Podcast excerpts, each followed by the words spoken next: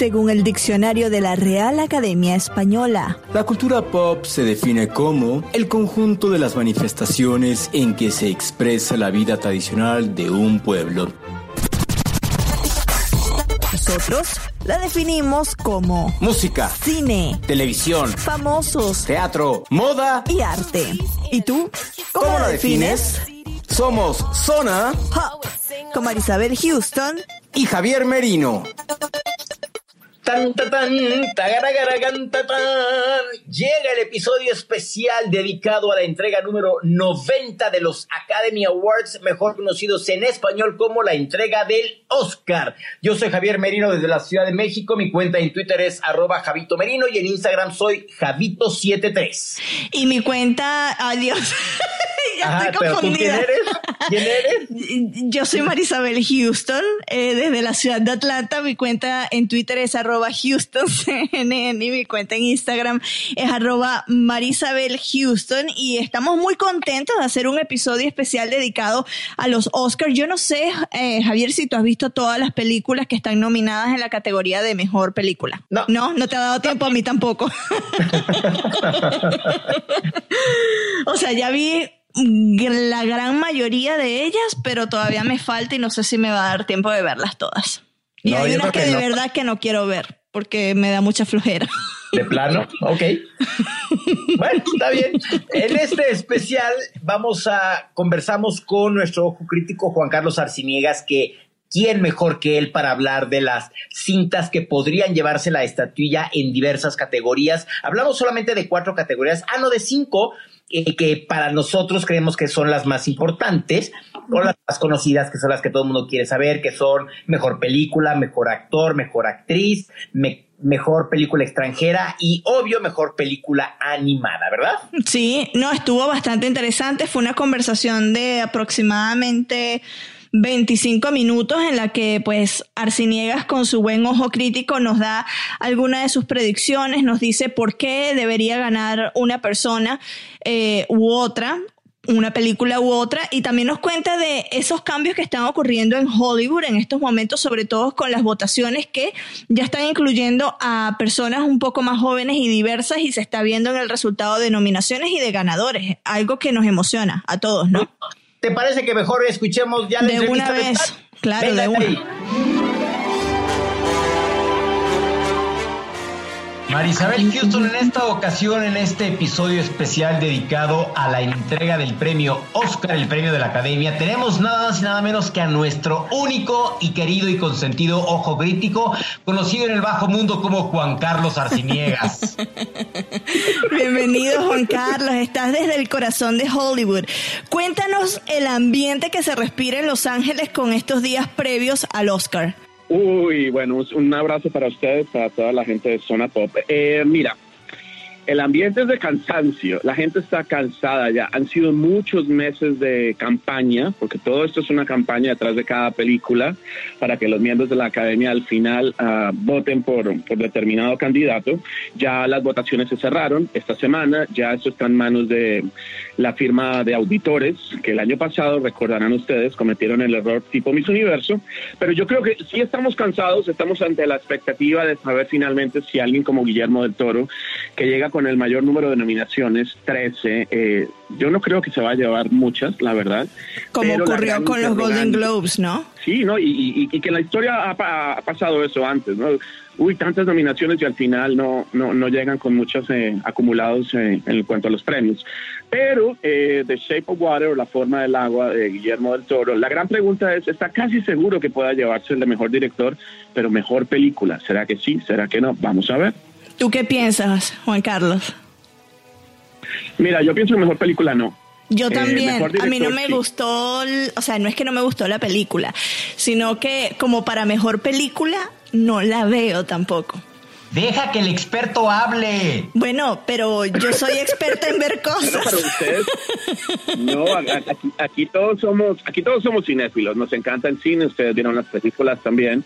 Um, pero yo creo, yo creo, Javier, que, bueno, yo, por ejemplo, no incluí La forma del agua en mi top 10 en diciembre del año. Es decir, que no era mis películas favoritas del 2017, eh, no lo sigue siendo. Um, quizá tiene que ver algo el, tema fantástico, no quiere decir que no sea la mejor película porque es algo muy subjetivo, pero en cuanto a mi gusto personal no la quise incluir porque tengo otras películas que me gustaron más o que me llegaron más al alma. Ah, lo que está ocurriendo con Guillermo del Toro es interesante. Él ya ganó dos premios que son muy importantes, que es el de el sindicato de directores y el sindicato de productores. El sindicato de productores es para mejor película, es decir, sería el equivalente en el Oscar a mejor película. Sin embargo, el año pasado tuvimos la misma situación con La La Land, que ganó mejor en dirección, mejor película, pero a la hora y estable, perdón, mejor eh, en el sindicato de directores y mejor como productores en ese mismo gremio sin embargo, en el momento de ganar el Oscar ya vimos lo que pasó. Obtuvo mejor dirección, no ganó mejor película. Lo, ganó, lo, ganó brevemente, por cinco segundos, nada más. Exactamente, por más, porque fue muy vergonzoso, eso duró un poco más, como dos minutos, pero todos ya en el escenario agradeciendo y después les quitan la, estatuilla. Qué dolor. ¿Cuál crees que sea la película que se lleve la estatuilla dorada esta noche? Bueno, si fuera yo el que decidiera eso, me gustaría que Call Me By Your Name, que nuevamente estuvo incluida en mi, en mi top ten y fue la número uno, me gustaría una película como esa, llevarse el Oscar o también uh, El Hilo Fantasma, Phantom Thread, pero, la que la que suena mucho es eh, Tres Anuncios por un Crimen, que tiene en inglés es mucho más largo el, el título Three Billboards Outside Ebbing, Missouri. Um, y, yo tampoco la veo como la mejor película del año. Me parece que tiene una muy buena temática, es muy original, pero al mismo tiempo la mejor cinta del año no lo es para mí. Ah, la que podría ser, dar la gran sorpresa sería Get Out. Espero que no, porque es una película como de verano. Es algo que, combina el horror con ah, la crítica social, con la comedia, ah, pero no es la mejor película del año. ¿Cuáles crees, Juan Carlos, que sean las características que la academia, que los miembros de la academia vayan a calificar este año para entregar eh, la estatuilla del Oscar? Es una, es una buena es una buena pregunta que siempre me hago yo, ¿no? ¿Cuáles son esos criterios? Yo creo que aquí lo que ellos están celebrando es la industria, ¿no? Eh, la pomposidad, las cosas grandes. Sin embargo, Moonlight fue una, una película muy pequeña el año pasado. Eh, si vemos la lista de este año de las que están nominadas a mejor película, nuevamente The Shape of Water, de pronto, aunque es del género fantástico, podría tener eso que la academia creemos, pero es que la academia son más de 7 mil miembros, no es un grupo tan homogéneo como lo era hace 10 años. Esta vez hay nuevos miembros, hay nuevas generaciones. Antes se decía que el Oscar lo determinaban un grupo de personas de mayor edad, blancas y hombres, ¿no? Ahora ya no, ahora hay mayor diversidad, hay, como te digo, hay nuevas caras, hay sangre fresca. Entonces, en ese sentido, puede ser que los criterios están cambiando y ya no están buscando la película tradicional, grande, enorme, sino de pronto la historia, están prestando más atención a eso o unas actuaciones que, sean memorables son muchos los criterios. Yo, yo te diría que tal vez no, no se van a ir por, por lo que esté de moda. Um, tal vez no se van a ir porque ah, vamos a darle la, el Oscar a Lady Bird, porque es la única cinta dirigida por una mujer. No creo que, que lo estén haciendo de esa, de esa manera, que haya presiones de índole que no sea artístico para dar el premio Oscar. Creo que siguen siendo los mismos de la excelencia, pero como te digo, películas grandes, sin embargo Moonlight no lo era. Um, yo por eso no pierdo mis esperanzas de que Call Me By Your Name lo fuera, aunque de verdad las apuestas perdería también todo mi dinero porque nadie está apostando por una película como ella. Pero sí, para mí es una de las más originales, aunque estaba basada en una novela que fue muy importante en su momento, pero, pero fue las emociones que, que despertaron en mí. Entonces, yo creo que la academia se basa en emociones también, pero sobre todo, como ellos trabajan en esa industria, en defender lo que ellos hacen. Claro, estabas hablando de actuaciones memorables. Em, quiero que hablemos de la categoría de mejor actriz. Una de las de las actuaciones que a mí más me llegó de la cinta fue la de Francis McDormand, pues ella ya sabemos que se ganó también un Oscar. ¿Volverá a repetir según tu, tu ojo crítico? Sí, yo, yo creo que aquí en, el, en estas discusiones que tenemos de pronósticos del Oscar, quién, quién va a ganar, quién debería ganar, pues está muy claro. Francis McDormand, eh, tremenda actriz es, una de esas legendarias actrices que le hace con total contrapeso a una Meryl Streep, por ejemplo, ¿no? que es una de las más respetadas y la más dominada en la historia del Oscar. Frances McDormand, como dices tú, ya, se ha, ya ha ganado otros premios como en el Sindicato de Actores, en el Globo de Oro, y seguramente va a repetir aquí. Y será genial verla dar su discurso de aceptación. Ella es una mujer que literalmente eh, va a las ceremonias sin maquillaje y sin maquillaje habla, es decir, sin ningún tipo de filtro dice lo que piensa. En el Globo Oro creo que decía vamos a tomar tequila o estaba invitado, no me acuerdo en cuál de esas premiaciones que ella quería celebrar con tequila. Uh, yo quisiera que ganara, por ejemplo, aunque Frances McDormand es una respetada actriz y creo que tiene todo para, para que se lo lleve, me gustaría ver una cara joven como Margot Robbie, porque Margot Robbie uh, hasta hace poco era una de las caras más, rostros más bellos de Hollywood, eh, joven, ¿no? también fresca, pero en esta cinta de Yo, Tonya o I, Tonya, Um, demostró que tiene un rango inmenso y que es mucho más que una cara bonita. De hecho, para esta película tuvo que transformarse en una mujer no tan atractiva. Y no solamente físicamente, sino eh, por dentro, ¿no? Una transformación de, interna. Así que esas son mis favoritas en esa categoría. Oye, Juan Carlos, ya que hablamos de la de las mejores actrices. ¿Cómo ves el movimiento Me Too que vaya a politizarse en esta ceremonia y que todas las actrices vayan a hacer algo, algún mensaje político, que se quiera decir algo sobre la industria en cuanto a todos estos abusos que ha habido y que se han hecho públicamente?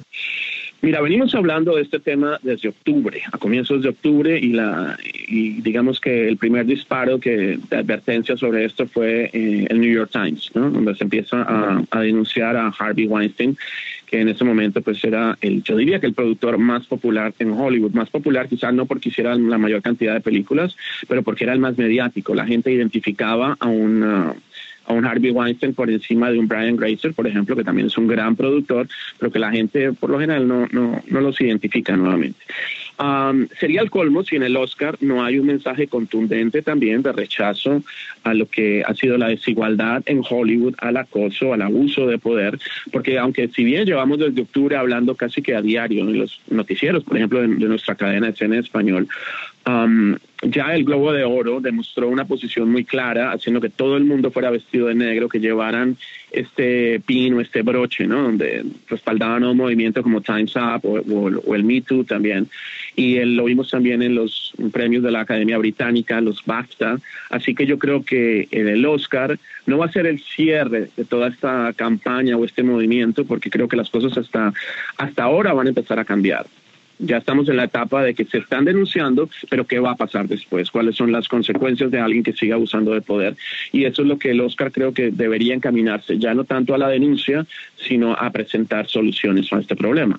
Um, no, no veo que este año se haya dicho, bueno, nos vamos a ir vestidos todos de negro nuevamente, como lo hizo el Globo de Oro o el Basta, pero sí habrá seguro, yo creo que por parte de los discursos de aceptación tiene que haber, y sobre todo una voz masculina, ¿no? Las mujeres han estado hablando de esto, algunos hombres, pero creo que todavía les falta el respaldo general de, de, los caballeros.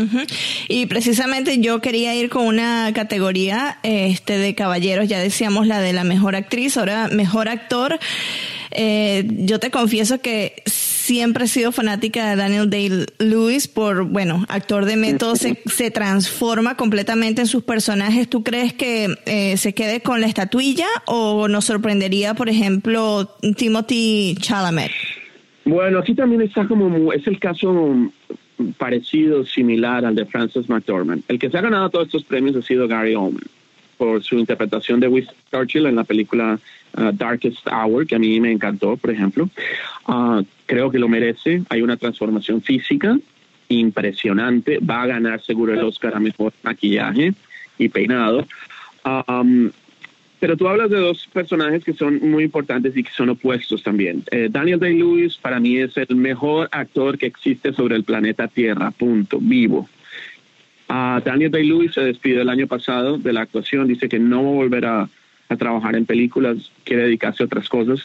Este señor es carpintero, es pintor, creo, bueno, tiene multitud de, de oficios. Uh, y, bueno, hace zapatos creo que también, ¿no? Pero en esta película de Phantom Thread, Daniel Day-Lewis, repito, eh, pues es como el cierre de su carrera, si es verdad, ojalá que no, que se arrepienta en un par de años. Y sería lindo, ¿no? Otorgarle el premio Oscar no solo por un, por un papel que a mí me encantó en, el, en esta cinta de diseñador de modas, sino también para premiar a toda su carrera. Pero bueno, el, el Oscar a Mejor Actor no es por toda una trayectoria, simplemente por un papel específico. Y entonces decía que está compitiendo, que tú lo mencionaste, con alguien muy opuesto, que es Tommy, eh, Timothy perdón, Chalamet, que es un muchacho de 22 años que hace un personaje cuando tenía 20, creo, de 17 años, un joven precoz, eh, prodigio, que digamos, no contemos mucho de las películas, a mí, no me gusta contar la trama, pero desarrolla esta obsesión en un verano por alguien que llega a su casa a trabajar con su padre. Um, entonces, Timothy Chalamet, ese sería el Oscar que yo más celebraría, pese a que Gary Oldman lo merece, pese a que Daniel Day-Lewis es mi actor favorito sobre el planeta Tierra, repito, pero Timothy Chalamet es, es ese ejemplo de alguien que realmente no conocíamos, aunque ha salido en televisión y en películas, pero nadie lo identificaba y han sido los últimos meses, o quizá el último año, cuando esta película se estrenó, Call Me By Your Name, en el Festival de Cine de Sundance en enero del año pasado, que, que, han empezado a hablar de él y, y, además que es un muchacho simpático, si tú lo ves haciendo entrevistas, yo no lo pude entrevistar, desafortunadamente, pero cuando lo ves hablando con, con la prensa, con sus colegas, es un muchacho mm, bastante agradecido de, de lo, del lugar en el que se encuentra en este momento, es muy espontáneo, es muy natural y es que su actuación sí que es memorable. No voy a olvidar yo jamás esos cuatro últimos minutos y no va a haber spoilers de lo que es el final de, su, de la película eh, Call Me By Your Name, que podemos adelantarle al público para que de pronto no se siente todavía muy uh, interesado en ver la película. Son los últimos cuatro minutos, no hay corte de edición, no hay diálogo, pero ustedes no saben lo que ese muchacho hace en esos cuatro minutos. Si ustedes la vieron, sí lo saben, pero digo para quienes nos están escuchando en... Así que es maravilloso. No vamos a contar qué es lo que pasa, simplemente que esos cuatro minutos valen oro y demuestran que él tiene suficientes méritos para llevarse el Oscar. Ahora, Juan Carlos, que estuve en el Festival de Viña del Mar, una de las invitadas a la noche de gala, que es la inauguración de, de este festival, fue la chilena Daniela Vega que causó gran furor y todo mundo quería tomarse foto, quería entrevistarla eh, y ella como un poco, pues en, la negativa, no quiso platicar con, los medios. Ella es protagonista de la cinta, una mujer fantástica que representa a Chile en la categoría de mejor película extranjera. ¿Crees que realmente tenga posibilidades de llevarse el Oscar? Mira, te cuento de Daniela Vega. Daniela Vega se le hizo una, yo la tuve en el programa, pero se le hizo en, en Showbiz en su momento, fue mi, invitada del segmento de Ojo Crítico. Ella, a ella se le hizo una campaña enorme, Sony Pictures Classics. Este tipo de campañas no son tan obvias, ¿no? No es que vamos a lanzar un candidato como hablando de una presidencial, por ejemplo, ¿no? Este es nuestro candidato. No son tan obvias, pero uno se da cuenta de lo que están haciendo los estudios para que el nombre de una Daniela Vega eh, fuera conocido, fuera destacado, fuera resaltado. Daniela Vega se tomó una foto en la, fue portada de la revista W, que es de, temas de, arte, de cine, de moda, con Robert Pattinson, que es uno de los jóvenes, bueno, no sé cuántos se tiene ya, pero bueno, ha, sido como un ídolo, ¿no? De la juventud por mucho tiempo gracias a Crepúsculo.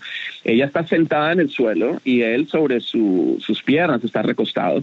Eso no lo logra cualquiera y es una Daniela Vega que aquí la gente pues todavía no la reconoce pese a todo este despliegue mediático que tuvo de estar de haber sido entrevistada por el New York Times o por lo menos eh, que se reseñó su película por Los Angeles Times, como te digo, una revista como la W. Todo el mundo um, adorado y enamorado de Daniela Vega. Um, respecto a las posibilidades. Con esto quiero decir que la campaña era para que fuera nominada al Oscar y hubiese sido histórico porque sería la primera mujer transgénero. Daniela representa, como tú dices, en una mujer fantástica a una chica transgénero y ella también es una actriz y cantante transgénero.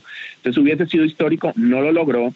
La película que ha sido favorita durante mucho tiempo y cuando yo la vi en, en Cannes, por ejemplo, es La Sueca, que está también incluida en mi top 10 del año, que se llama The Square o la, la plaza o el cuadrado, depende de cómo quieras leer tú interpretar la película. Pero eh, yo siento que en, los, en las últimas semanas, pese a que no logró la candidatura para mejor actriz, la película podría ser una bonita sorpresa en la noche de, del domingo. Sería la primera vez que Chile se lleva ese premio Oscar a mejor cinta extranjera, como lo decías tú. Uh, Daniela es una mujer muy inteligente, uh, habla con una poesía, ya si vieron ustedes la entrevista, la, lo, se podrán dar cuenta, entiendo que, que, haya sido un poco apática a, a, todo lo que fue Viña, según lo que tú me cuentas, ¿no? Pero cuando tú te sientas a hablar con ella, te das cuenta de lo que es una mujer muy formada, muy consciente de lo, de lo que es y lo que representa o no representa, porque ella me decía, yo no soy el símbolo de la comunidad transgénero de mi país, no es mi papel, no es mi responsabilidad, sin embargo, es una mujer que te habla muy bien y muy claro de todas estas problemáticas que tiene esa minoría y que hoy está muy desprotegida en todo el mundo.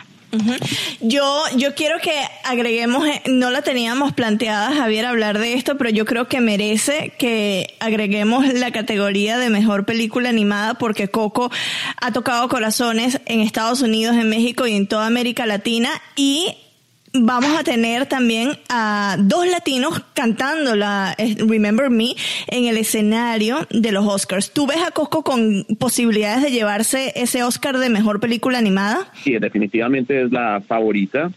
En el avión, que cuando ahora que estuve en Ciudad de México para hablar de los premios platino, para allá con, con la prensa, con, los, con la comunidad artística de, tu país, Javier, uh, pude ver parte porque el avión aterrizó y ya me quitaron la película de la pantalla. Loving Vincent, que me encantó porque es una película para adultos animada, que es como una, como una película de detectives tratando de descifrar qué pasó en las últimas horas o los últimos días en la vida de Vincent Van Gogh.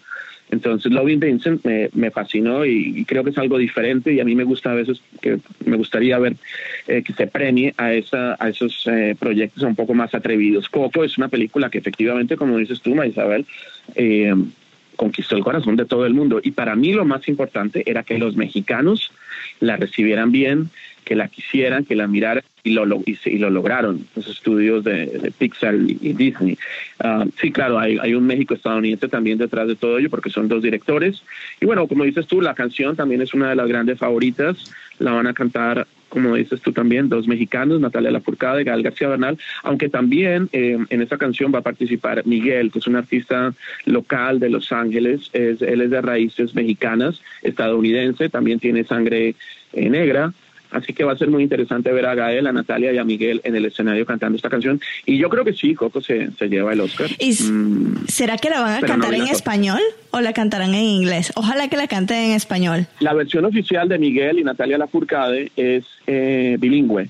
Él hace las partes en inglés, ella la canta en español. Me encantaría que fuera así, ¿no? Oye, Juan Carlos, ¿y tú lloraste con Coco? Mira, es que es que lloré demasiado con Call Me by Your Name. Sí, yo eh, claro que que lloré, um, pero es que para mí la película que realmente me hizo llorar y me hizo recordar cosas de mi vida fue Call Me By Your Name. Y yo creo que la gente también tuvo esa conexión mucha, por ejemplo, en, redes sociales, en Instagram, cuando yo la puse dentro de mi top ten, eh, las mujeres también, aunque es una historia masculina y no femenina, o por lo menos la historia que está mostrando, me decían, ah, me, recordaba mi, ese primer amor, ¿no? Porque es como habla del desamor también. Poco, sí, sí lloré, pero recuerdo, tengo una anécdota que creo que la voy a contar.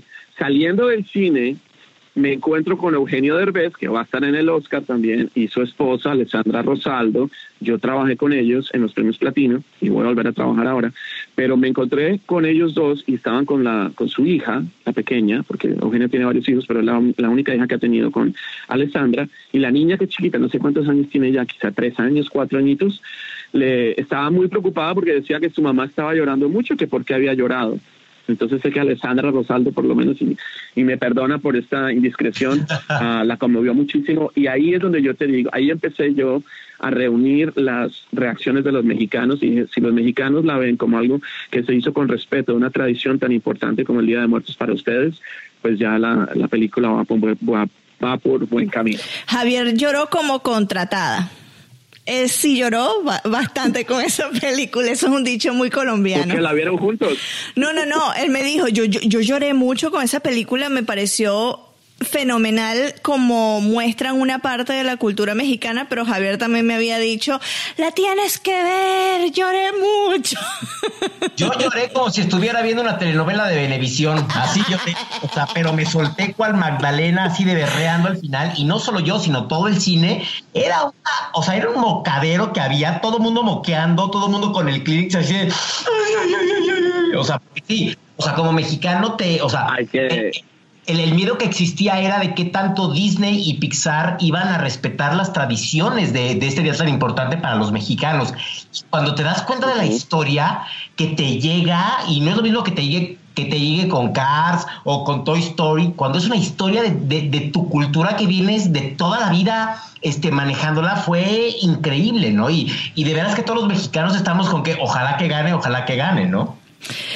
Sí, ojalá. No, va a ganar, va a ganar habría que ser de piedra ya, ya para concluir esto, habría que ser uno de piedra para no llorar con Coco, la abuelita, que yo hasta el perro estaba yo enternecido con el perrito. ¿Cómo se llaman sus perros, Javier? El Choloscuincle. Choloscuincle. es difícil de, pronunciar, pero qué lindo el perro. Nuestro querido ojo crítico Juan Carlos Arciniegas, muchísimas gracias por haber estado en este capítulo especial dedicado a la entrega número 90 del Oscar. Oye, 90 años se dice fácil, pero pues es casi un siglo.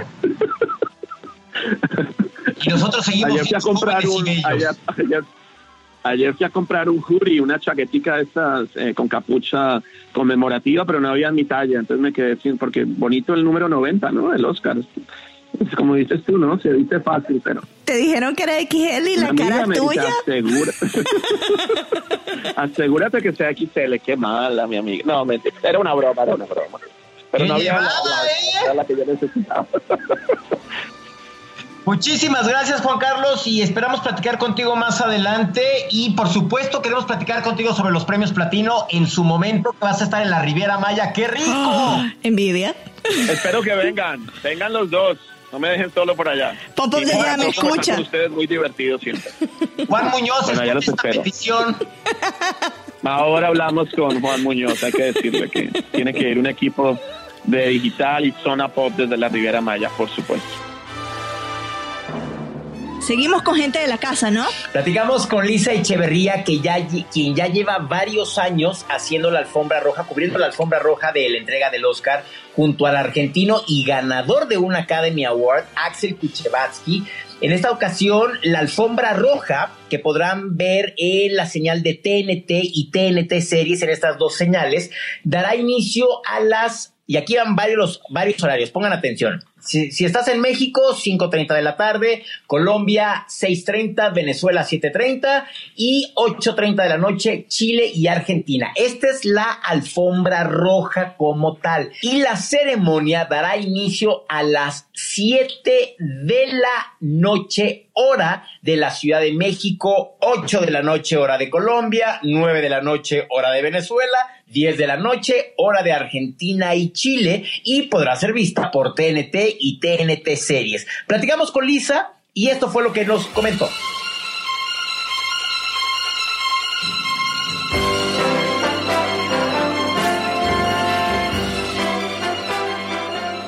¿Cómo son los días previos y el mero día de la ceremonia del Oscar?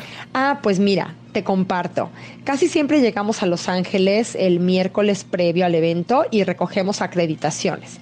Obviamente estamos registrados ya con meses de anticipación y todos los datos tienen que coincidir. O sea, los datos en el pasaporte, el nombre, la cara, la foto, todo igualito, porque la seguridad es algo pues muy importante en un evento de alto perfil como son los Oscars. Así que hacemos eso y luego tenemos juntas, revisión de guiones, de temas que se van a comentar en la alfombra roja, nos reunimos Axel y yo con los productores. Y bueno, Axel Kuchevatsky, ¿no? Mi compañero co-conductor, que es productor de cine argentino, ganador de un Oscar en el 2010 por El secreto de sus ojos, mejor película extranjera. Y bueno, aparte es pues muy buen amigo mío y trabajamos juntos en la alfombra desde hace ya siete años. Bueno, regresando a lo que me preguntaste, algo hacemos muy padre eh, jueves y viernes, que es un tour de medios con Sudamérica. Lo único complicado de eso es que tenemos que levantarnos muy temprano, tipo 2 de la mañana, porque por la diferencia de horarios, si vamos a estar, por ejemplo, en un noticiero matutino con Argentina, puede ser que haya cuatro horas de diferencia, ¿no? Así que llamado súper temprano pero ni modo, es parte del trabajo y lo hacemos con mucho gusto. Luego el día previo, el sábado, tenemos un ensayo completo para ver cámaras, movimientos, checar los aparatos de audio, que todo esté bien, los micrófonos, el chícharo, todo. El chícharo es el aparato que tenemos en la oreja, en el oído, donde nuestros productores nos están hablando y dándonos indicaciones. Y luego ya el domingo, súper temprano empezamos con peinado, con maquillaje y todo, y llegamos a la alfombra para instalarnos. Y pues bueno, esperar a que lleguen nuestros entrevistados y arrancar el programa. ¿Hay alguna etiqueta que la academia te diga que debes usar para vestirte esa noche? Pues no, eh, mira, no está algo escrito. Nunca he visto yo un documento o algún escrito muy específico en cuanto a nuestra vestimenta, pero sí sabemos que la entrega del Oscar es sin duda la más elegante, la más formal de todo el año. Es decir, el día donde sacarías tu mejor vestido en el caso de nosotras las mujeres. Entonces, gala total y absoluta. Yo diría que nada corto, ni siquiera cóctel, ¿eh? vestido hasta el piso y lo más elegante que tengas. ¿Cómo ves la participación de Guillermo del Toro y del director chileno Sebastián Lelo?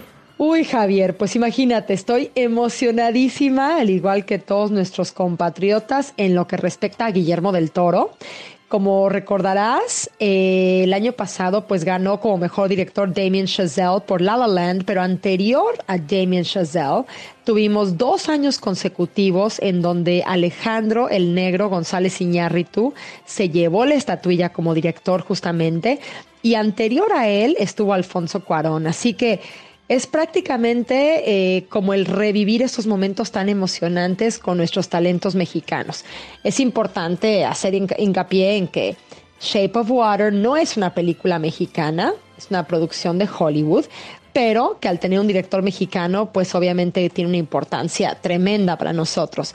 Y en cuanto al director chileno, Sebastián Lelio, bueno, él es el director de la película Una Mujer Fantástica, que producen eh, Juan de Dios y Pablo Larraín, que hemos visto bastante en nuestras alfombras en el pasado con películas como Neruda, No, el mismo Pablo Larraín también como director de la película Jackie, en donde estuvo dirigiendo a Natalie Portman.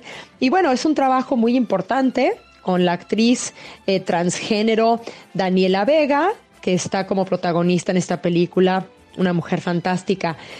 Tuvimos oportunidad de conversar con ellos en los Globos de Oro y hablábamos acerca de de cómo, si bien se habla mucho del tema de la mujer transgénero, es un tema como de aceptación global.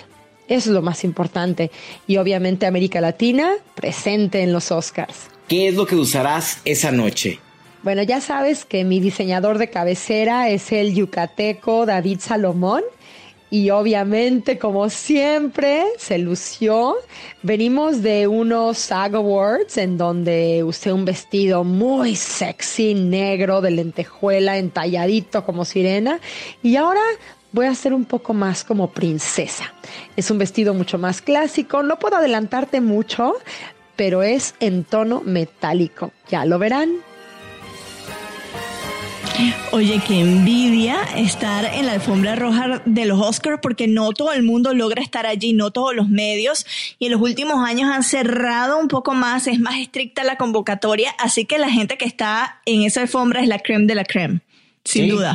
Privilegiado sin duda alguna de estar cubriendo quizá el evento más importante del medio del entretenimiento, sí, Totalmente, totalmente. Y en una edición tan importante como esta, que es el 90 aniversario de pues los premios que todo el mundo, aunque a usted no le guste el entretenimiento, todo el mundo ve esta premiación. Ahora vámonos con otra de las personas que va a tener el privilegio de cocinarle a un sinfín número de artistas, directores, cantantes, una barbaridad de gente, más de 800 personas. Esta es una gala que hace todos los años Sir Elton John, el cantante británico, la hace en Hollywood para recaudar fondos para su fundación que lucha contra el VIH-Sida. Y la primera vez, eh, es este, este año es la primera vez, mejor dicho, que invita a un chef español y se trata de Joan Roca y él es el, digamos, el chef titular junto con sus otros dos hermanos del Cellar de Can Roca que queda en Girona, España. Tercer restaurante, el tercer mejor restaurante del mundo, tiene tres estrellas Michelin.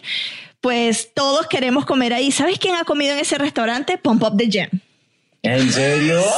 ¿De qué privilegios goza? ¿Lleva el American Express Golden, Black, Eternity, Infinity o qué? ¿O cómo le hace? Bueno, él hizo un reportaje de, del restaurante, comió ahí este, para poder hacer el reportaje.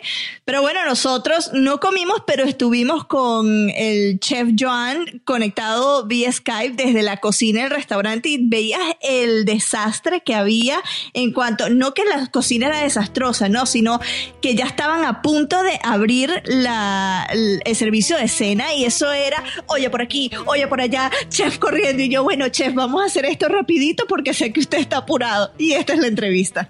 En esta oportunidad nos acompaña desde España, desde su propia cocina, el chef Joan Roca, chef principal del Cellar de Can Roca, el restaurante que en 2015 fue nombrado por segunda vez como el mejor restaurante del mundo y que actualmente está en el tercer lugar de la lista de la revista World's 50 Best. Los hermanos Roca fueron invitados para preparar el menú de la vigésima sexta gala benéfica que Elton John celebra en torno a los premios de la Academia. Joan, bienvenido a CNN en español. Es un para mí que estés acá con un nosotros. Placer, un placer para mí también. ¿Cómo llegó el Cellar a esta gala del cantante británico? Bueno, nosotros eh, trabajamos con, con, BBVA desde hace años, hemos hecho giras por diferentes lugares de Latinoamérica y eh, el banco de BBVA en Estados Unidos es patrono de la fundación de Elton John, así que uh -huh. a raíz de esta, de esta relación pues surgió la, la posibilidad de ocuparnos y aceptar ese reto de liderar esa, esa cena tan especial que se celebra justo la, eh, en, la, en, la, gala, justo después de la gala de los Oscars. Uh -huh. Así que nosotros eh, aceptamos eh, antes de saber a qué nos enfrentábamos realmente, luego poco a poco lo fuimos descubriendo, pero bueno, a estas alturas tenemos ya todo más o menos controlado y la tranquilidad de pensar que todo va a ir muy bien. Todo va a ir muy bien. ¿Alguna vez han cocinado para Sir Elton John? Ah, no, ¿ha visitado? No, no, no okay. es la primera vez y hemos estado en contacto con, con la gente que organiza la gala, obviamente. Esperamos poder verle y saludarle el día del evento y poderle agradecer, sobre todo, que, que cuente con nosotros y que nos haya dado esa oportunidad. Claro, van a preparar un menú para alrededor de 800 invitados, que es lo que comentabas al inicio, que pues tiene su, sus retos. Por supuesto, esta cantidad eh, de comensales para ustedes es algo que, como ya lo dije, supone un reto especial, ¿no? Sí, sobre todo porque necesitamos de una estructura, de una logística, de una planificación y, en fin, y en eso estamos trabajando, obviamente, antes de que se acerque esa fecha, pero también es verdad que tenemos la suerte de poder contar allí con una estructura y con uh -huh. cocineros, amigos que en algunos casos o que ya han trabajado en este tipo de cenas porque en años anteriores uh, las han liderado otros uh -huh. chefs, creo que el año pasado fue Gordon Ramsay quien quien, quien, propuso el menú y lideró la cena. Así que vamos a contar sobre todo con esa estructura que ya existe para podernos apoyar en ella y poder salir eh, con éxito de, de esa aventura. Bueno, vamos a abrir el apetito a la gente que nos escuche y que nos ve a través de la página. Esta gala contará con un menú de cinco tiempos que diseñaron ustedes. ¿Qué nos puedes contar de este menú? Bueno, es un eh, empieza con un, un brioche, eh, un brioche al vapor eh, de trufas, es un, es un entrante muy característico de nuestra cocina. Después eh, proponemos un, un, entrante también eh, con fondo tradicional, es un canelón, con una receta inspirada en, en un plato que hace nuestra madre eh, es cocina tradicional. Y después ya aportamos un, un, consomé vegetal es un consomé que cocinamos a muy baja temperatura queda muy muy intenso de sabor con, con diferentes vegetales que vamos a, a, a, cocinar y que va a ser lo que vamos a encontrarnos en este momento en Los Ángeles. La idea es poder trabajar con producto local y por lo tanto vamos a plantear con nuestra técnica, con nuestra idea de hacer un consomé, pero con los productos locales. Seguimos con un, con un pescado, una lubina que le vamos a cocinar con una salsa chardonnay, un chardonnay de un vino de California que, que elaboran españoles, en este caso es un, un vino de Marimar Torres, con el que vamos a hacer la salsa de chardonnay, vamos a acompañarla con unos ñoquis de limón, otro de avellana y otro de trufa, que son aromas que desarrolla ese chardonnay complejo. y después vamos a servir un, un filete de ternera al vino de garnacha del Priorato con una tarta de verduras y acabamos con un postre de matices de cítricos. Es un postre que llamamos cromatismo naranja. La idea es poder combinar diferentes texturas y diferentes sabores de tanto frutas como vegetales de color naranja, va a haber zanahoria, va a haber calabaza y sobre todo esa intensidad y frescura de cítricos. Son los primeros españoles en cocinar en esta gala, ¿no? Para este evento. ¿Qué producto autóctono de tu país vas a llevar allá? Ya nos comentabas que vas a tratar de usar mucho producto de la costa pacífico de Estados Unidos, pero ¿qué producto español te estás llevando para ahí meterle al menú? Bueno, sobre todo aceite de oliva, va a ser un claro. hilo conductor del menú. En todos los platos vamos a, utilizar el, aceite de oliva y también vamos a, incorporar eh, antes del postre una pequeña ensalada con queso manchego. Ay, qué rico. Alineada con vinagre de jerez, con azafrán, sobre un pan de nueces, es decir que ahí va a haber también una una representación de nuestros productos. Qué rico, aquí es el mediodía, ya me estás abriendo el apetito con, con los platillos. ¿Qué tipo de, estaba leyendo que bueno, que parte de los vinos que van a servir en esta cena vienen de la fundación de Elton John, donaciones, ¿qué tipo de vinos hay? Y hay alguno español, aparte de que me comentaste el Chardonnay que es fabricado por una española allá en California. Sí, todavía estamos a la espera de recibir los vinos que finalmente vamos a tener a disposición para poderlos marinar. Eh, ahora mismo esta, esta información todavía no te la puedo avanzar, en cuanto lo sepamos te lo, te lo diremos. Pero, pero, pero no, vamos a, vamos a obviamente dar protagonismo a los vinos que forman parte de las donaciones que hacen a la, a la fundación. No podemos olvidar que es una gala benéfica y que hay mucha gente colaborando, así que los vinos van a, hacer, van a ser colaboraciones, pero sí vamos a poder escoger en con qué plato colocamos cada vino e incluso si hay más de uno poder escoger el que más eh, nos, nos parezca más adecuado para maridar, para que funcione bien con el plato que va a acompañar. Claro, muchos no tendremos la suerte de estar entre estos actores y personas influyentes en la industria de Hollywood para probar estos platillos, pero ¿qué nos recomendarías cocinar en nuestra casa que sea sencillo para ver los Oscars? Caramba, esta es la pregunta más difícil que me has hecho. No lo sé, yo, yo, yo lo que creo que es importante es que, es que podamos ir al, al mercado y que podamos ver qué es lo que tenemos, sobre todo de producto vegetal a mano. Hay, hay fórmulas muy simples de preparar cosas, de preparar verduras uh, con, con, vinagretas compuestas con especias. Yo creo que el, gran reto es, eh, es, comer, comer bien, comer y comer sano sobre todo y comer con productos o utilizar productos locales que se han cultivado cerca del lugar en el que vives, ¿no? Yo más que un plato concreto lo que haría es una, o rompería una lanza de favor de esos productores locales que todos tenemos cercanos y que a veces están en el mercado esperando a que vayamos a, a buscar esos productos que ellos nos ofrecen.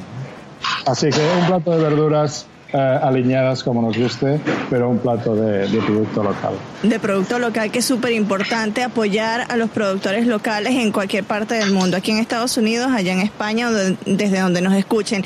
Te voy a hacer dos preguntas para finalizar sobre los Oscars. ¿Has visto alguna de las películas que están nominadas? No, me matas. ¿Por qué? no?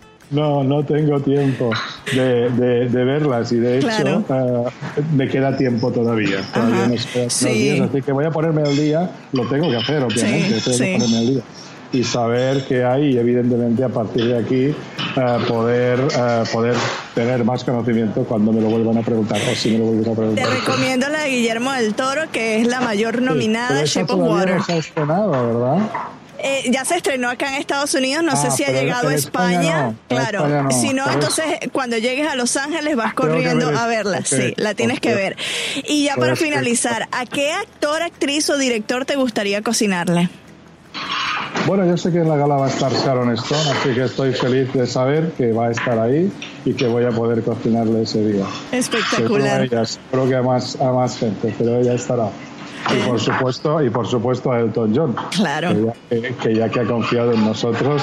Espero que algún día además puedan venir hasta Girona y podamos uh, cocinarles aquí en el restaurante. Muchísimas gracias, Joan, por dedicarnos estos minutos desde la cocina de, tu restaurante y ya esperamos para saber y para ver los, las fotos específicas de los platillos que vas a estar preparando. Un, abrazo, un abrazo. Qué divertida entrevista y qué, y qué bueno meternos literal hasta la cocina, ¿eh? Del tercer restaurante, el tercer mejor restaurante del mundo. No todo el mundo puede hacer eso. ¡Ay, no más! ¡Ay, no más! Y lo hicimos aquí en Zona Pop CNN. Y no, imagínate cocinar para más de 800 personas. O sea, si yo nada más cocinando para, mi marido y yo ya, ya enloquezco, no, no quiero imaginar cocinar para toda esa gente. ¡Wow! Increíble. Sí, ¿no? Oye, ¿tú cómo ves la entrega del Oscar? ¿Qué película crees que gane?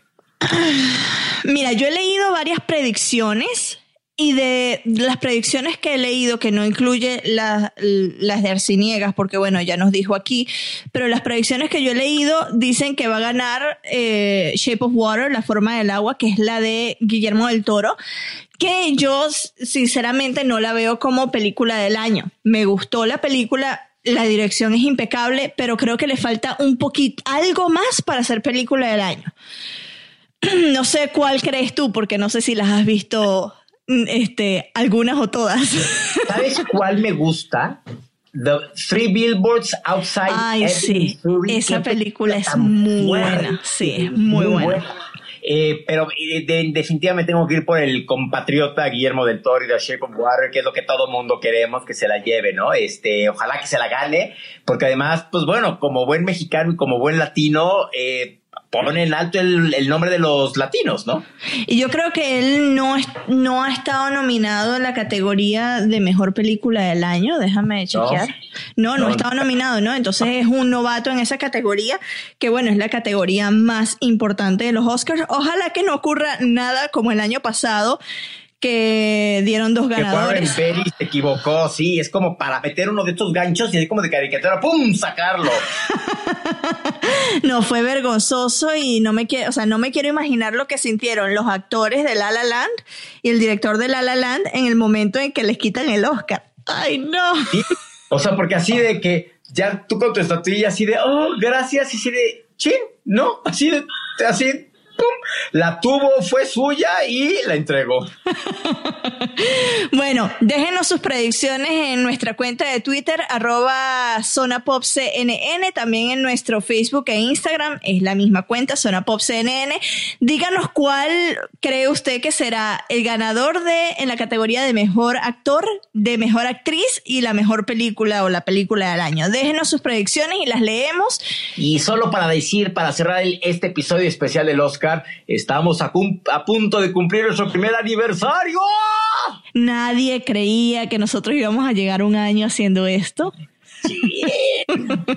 y llegamos al año y vamos a superar el año y con cosas muy buenas que se vienen este 2018 porque yo creo que va a ser así. Va a estar muy bueno. Eh, todavía no te podemos decir quién va a estar en nuestro programa especial del primer aniversario. No va a ser Pablo Alborán, obviamente, pero... Gracias a Dios, gracias a Dios. Ay, Dios mío, pero porque tú eres tan odioso. Yo espero tenerlo en alguna oportunidad en este 2018. Ahí lo pongo a, a la suerte y al destino. Preguntémosle a la bola 8. ¿Va a estar Pablo Alborán con nosotros? My sources say no. Y te lo voy a enseñar de que no lo he movido. Ahí dice. Yo lo vuelvo a decir, no creo en la bola 8 de la suerte. Yo creo en el trabajo que podemos hacer nosotros y ya. My sources say no. Pero bueno. Esa tenía que ser tu, tu bola de la suerte porque es muy arrogante esa pelota. Yo soy Javier Merino desde la Ciudad de México. Mi cuenta en Twitter es arroba Javito Merino y en Instagram soy Javito73. Recuerden que pueden visitarnos en nuestra página web cnne.com barra zona pop, que pronto tendrá un rediseño. Ya se los estoy adelantando desde hace dos episodios. Les va a gustar mucho y Pump Up de Jam ya me dijo que sí, que lo haga porque va a quedar muy cool.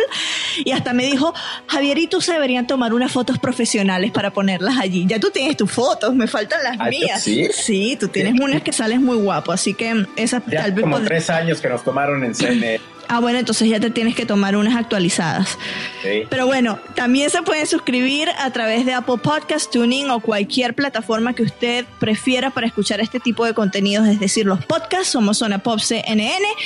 Ya se los dijimos en nuestras cuentas de, de Twitter, Facebook e Instagram, Zona Pop CNN. Y la próxima cita será el próximo viernes, porque todos los viernes son de Zona Pop. Y Javier está bostezando, no sabía que yo era tan aburrida de esta manera, por Dios. Es que parece que le está recitando un poema a Pablo Alborán. Adiós. Adiós.